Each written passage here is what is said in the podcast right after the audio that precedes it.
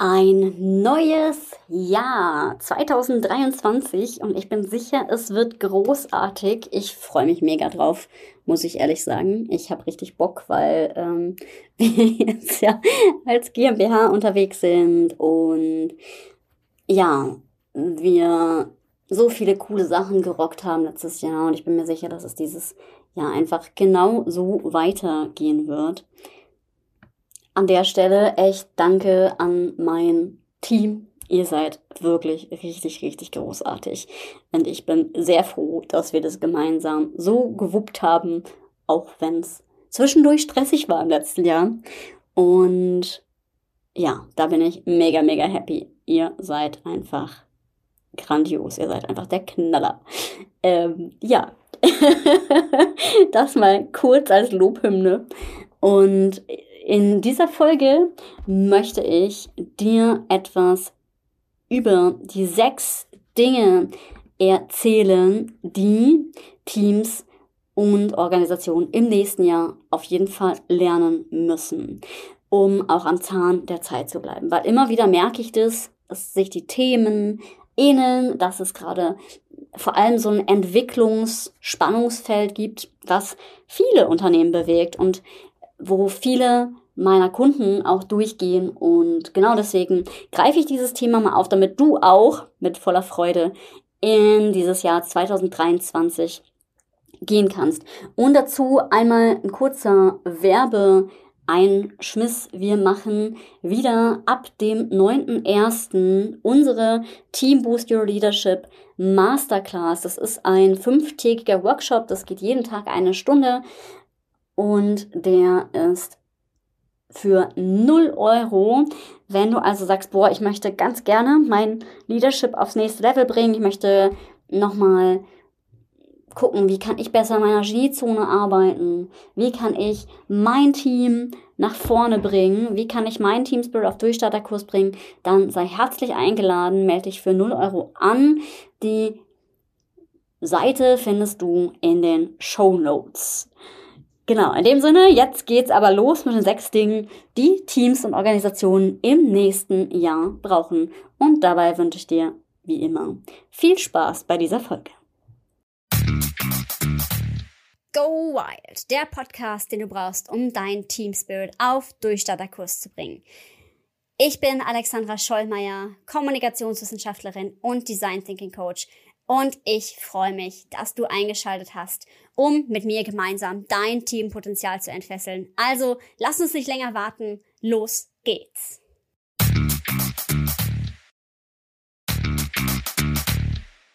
Ja, und was sind denn jetzt diese sechs Dinge? Diese sechs Dinge stelle ich dir jetzt vor.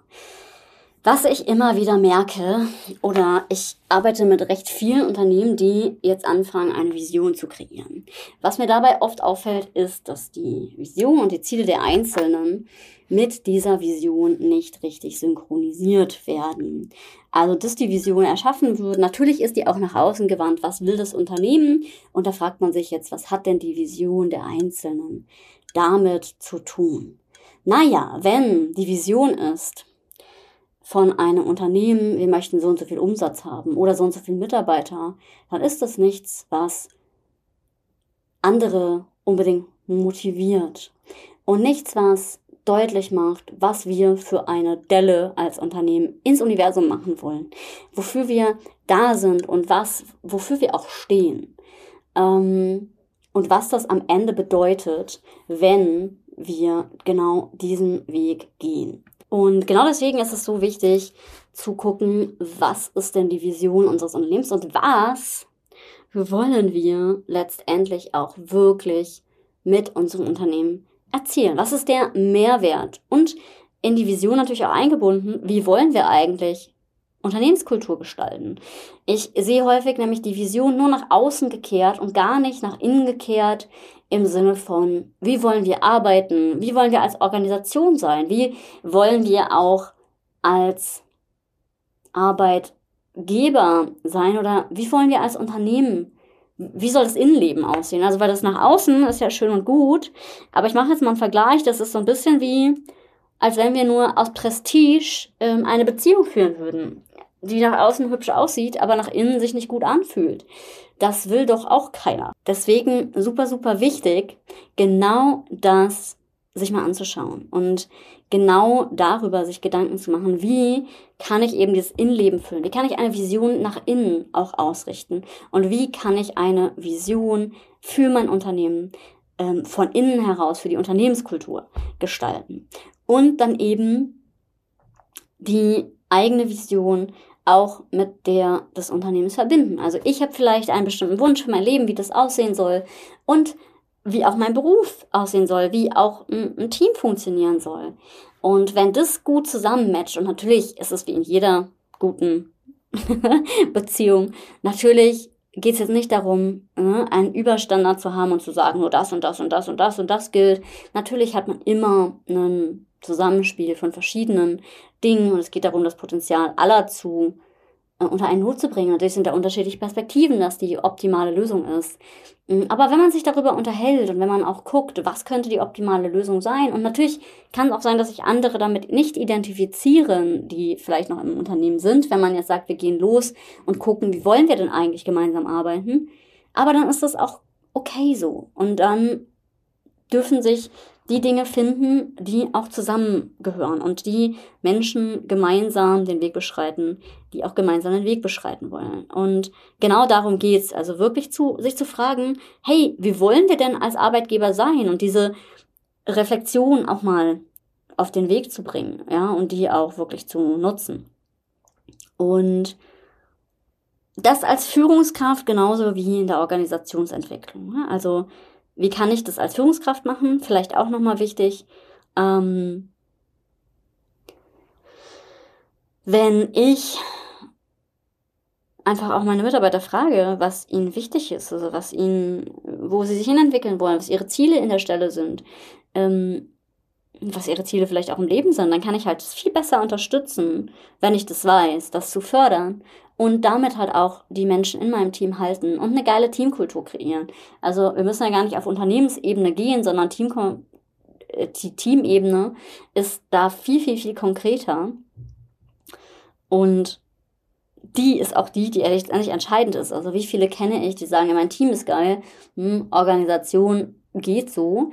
Ähm, ist jetzt auch nicht das Top-Ding, wenn es um Organisationsentwicklung geht. Da sollte natürlich bestmöglich alles irgendwie zusammenwirken, aber die Teamkultur ist halt so, so, so essentiell. Deswegen tragt da wirklich, wirklich gut Sorge für, dass ihr die bewusst gestaltet und auch wirklich euch einen Platz schafft dafür, wirklich auch mal die Fragen zu stellen und auch wirklich zu gucken, wo wollt ihr denn gemeinsam mit den Menschen hin. Und ich finde auch wichtig ist, dass wir als Organisation lernen, dass wir gemeinsam einfach besser sind, dass Ellenbogen ausgedient haben. Ich bin auch überhaupt gar kein Freund davon, Boni für Einzelne auszuzahlen, sondern halt eher Teamboni, weil dann kann man sagen, okay, wenn wir das geschafft haben, hey, dann kriegen wir XYZ.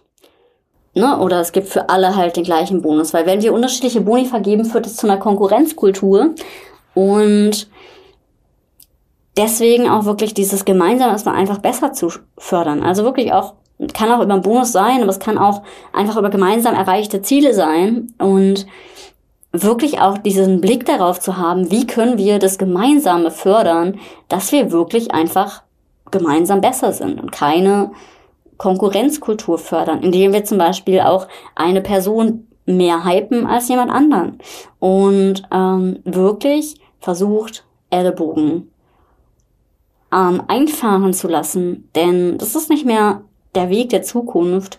Ähm, natürlich geht es auch darum, ne, als Unternehmen Mitbewerber, anders als Mitbewerber zu sein, ähm, sich dort hervorzuheben. Es geht natürlich auch weiterhin irgendwo um, um Marktanteile. Gleichzeitig auf Organisationsebene. Im Team finde ich das total unnötig, weil man einfach viel, viel, viel weiterkommt, wenn man gemeinsam ein gutes Miteinander fördert. Und äh, gerade in High-Performance-Teams gibt es eben keine Ellenbogenkultur, sondern es gibt klare Rollen, es gibt ein klares Miteinander, es gibt eine klare Vision, es gibt ähm, eine klare Bedeutsamkeit der Arbeit und eben auch gemeinsame Werte und dieses Ellenbogen braucht kein Mensch, weil es einfach super viel Energie zieht. Wir sind ja auch nicht mehr im Kindergarten, sondern wir sind erwachsene Menschen. Und das dürfen wir mit Sicherheit auch noch damit bedenken. Ja, das vierte, was Organisationen im nächsten Jahr lernen dürfen, ist, nicht weich gekocht, sondern al dente habe ich diesen Punkt genannt in meinen ähm, Notizen hier. Und das finde ich auch super wichtig, weil es das gleiche wie das andere, nur umgekehrt. Ähm, es gibt viele Kulturen, die jetzt in so eine Harmoniekultur verfallen. Also, wir haben uns alle lieb. Es gibt nur Happy Clappy. Und es wird nicht kontrovers diskutiert. Das ist aber ganz schön gefährlich, weil dann werden Dinge nicht gesagt, um die Harmonie nicht zu zerstören. Und deswegen nicht weich gekocht. Ja, schmecken die Nudeln auch nicht, sondern al dente. Und das ist, heißt kernig, ähm, griffig. Das heißt, wir haben auch mal eine konstruktive Auseinandersetzung. Und das heißt, wir schauen aber immer gemeinsam in die Richtung. Es geht immer darum, gemeinsam Lösungen zu finden und nicht andere zu attackieren. Und wenn man das versteht, ähm, das auch wenn man einen Wunsch äußert und das finde ich super, super wichtig, auch gegenüber anderen, gegenüber Mitarbeitern, Mitarbeiter gegenüber der Führungskraft. Also auch wenn du jetzt zuhörst und du keine Führungskraft bist, dann bitte, bitte, bitte gib deiner Führungskraft Feedback, weil sonst ist man ja auch nur im Blindflug unterwegs. Und schaut, dass ihr es immer konstruktiv ausdrückt und dass wir gemeinsam, es geht immer darum, gemeinsam mehr zu erreichen. Und wenn ihr dieses Mindset habt und diese Haltung auch dahinter habt, dann go for it. Dann ähm, bringt das Feedback auf den Plan und geht aber bewusst in diese Haltung. Es geht nicht darum, irgendwie zu meckern, was alles doof ist, sondern zu gucken, was können wir gemeinsam erreichen und auch zu formulieren, was wünscht ihr euch, wo wollt ihr eigentlich gemeinsam hin? Und das auch tatsächlich mal umzusetzen und ähm, tu das einfach ganz bewusst und setzt das auch genauso um. Fünftens, ganz wichtiger Punkt. Mitarbeiter dürfen besser sein als der Chef. Gerade, das merke ich jetzt, äh, ich habe halt ganz unterschiedliche Positionen zu besetzen, die ich auch gar nicht fachlich so gut machen könnte, dadurch, dass wir so interdisziplinär sind. Und na klar, äh, sind die alle in ihrem Tun besser als ich, Gott sei Dank.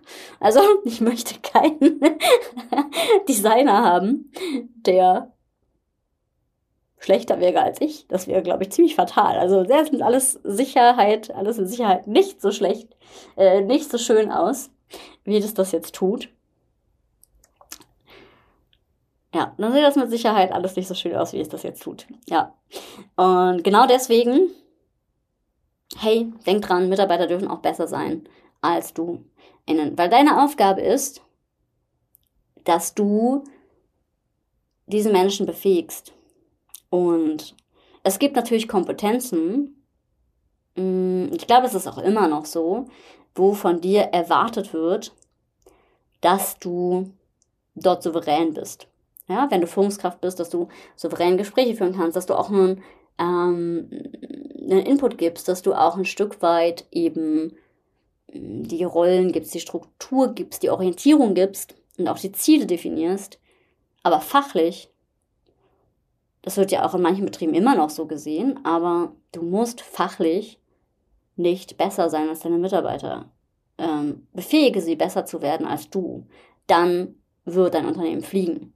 Ja, und als Führungskraft ist deine Rolle ja eine ganz andere und zwar in der Sozialkompetenz musst du stark sein, nicht in der fachlichen Kompetenz unbedingt. Ja, wenn beides zusammenkommt, auch cool. Ja, wenn es auch so ein Expertentum gibt, finde ich auch mega. Aber denk dran, Mitarbeiter dürfen auch besser sein als du. Denn es geht um die Sozialkompetenz, nicht um die Fachkompetenz. Auch das sehe ich immer noch manchmal, dass es schwierig ist. Und genau das kann ein Unternehmen dazu führen, dass es zwielichtig ist. Es kommt drauf an, also natürlich in bestimmten Berufsfeldern macht Sinn, im Ärztetum zum Beispiel äh, macht es schon Sinn, dass auch der fachlich ähm,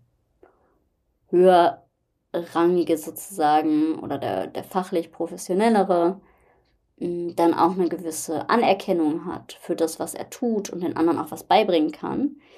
Gleichzeitig ist da immer die Frage, kann nicht jemand, der quasi jetzt gerade in Arztpraxen, wo es manchmal eine Praxismanagerin gibt, das ist auch, kann auch eine Führungsperson sein, die die sozialen Faktoren übernimmt. Und auch da kann man Führungsaufgaben hindelegieren, die einem vielleicht selber nicht liegen oder so.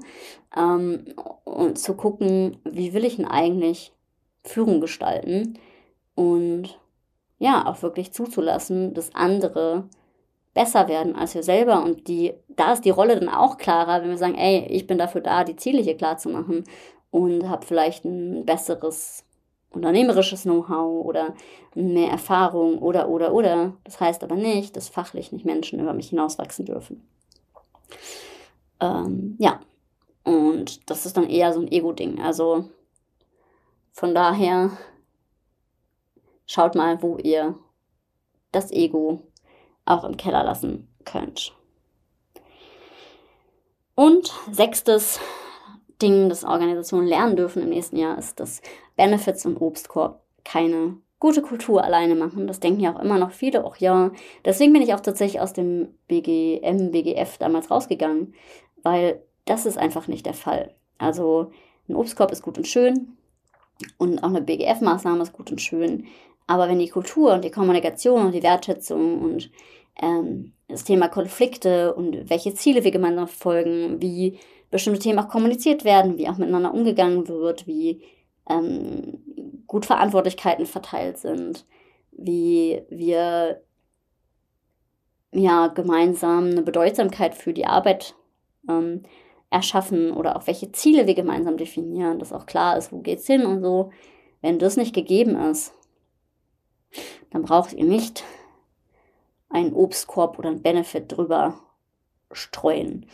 Denn dann geht es um andere Dinge. Und deswegen kann ich immer nur raten, macht auch bitte regelmäßig Analysen, Mitarbeiterbefragungen, am besten auch Interviews von externen, das mache ich auch super oft, dass ich mit Menschen wirklich spreche. Ähm, ja, und dann wirklich zu gucken, wie können wir eine gute Kultur machen und wie können wir eine gute Kultur erschaffen. Und das ist eben super, super wichtig. Und eins der sechs Dinge, die Unternehmen lernen müssen. Warum eigentlich sechs Dinge? Naja, weil mein Unternehmen mit dem, was wir tun, jetzt sechs Jahre am Markt ist. Ich freue mich riesig, riesig, riesig. Und wir jetzt ja die Umwandlung zur GmbH gemacht haben. Und ähm, deswegen sechs Dinge. Sechs Jahre dürfen wir heute feiern. Und ich freue mich mega auch auf die nächsten Jahre, die noch kommen. Und ja, in dem Sinne wünsche ich dir mit diesen sechs Learnings, also schau wirklich, ähm, wie kannst du Mitarbeiter von innen heraus motivieren. Dabei wünsche ich dir viel Erfolg im nächsten Jahr und komm gerne nochmal zur Masterclass. 0 Euro, 5 Tage, jeden Tag eine Stunde. Und lass uns dein Team Spirit auf Durchstarterkurs bringen, denn du und dein Team, ihr verdient es. Und in dem Sinne wünsche ich dir wie immer eine gute Zeit, ein richtig geiles, geniales 2023 und sag wie immer, sei mutig und hab wilde Ideen. Bis zum nächsten Mal.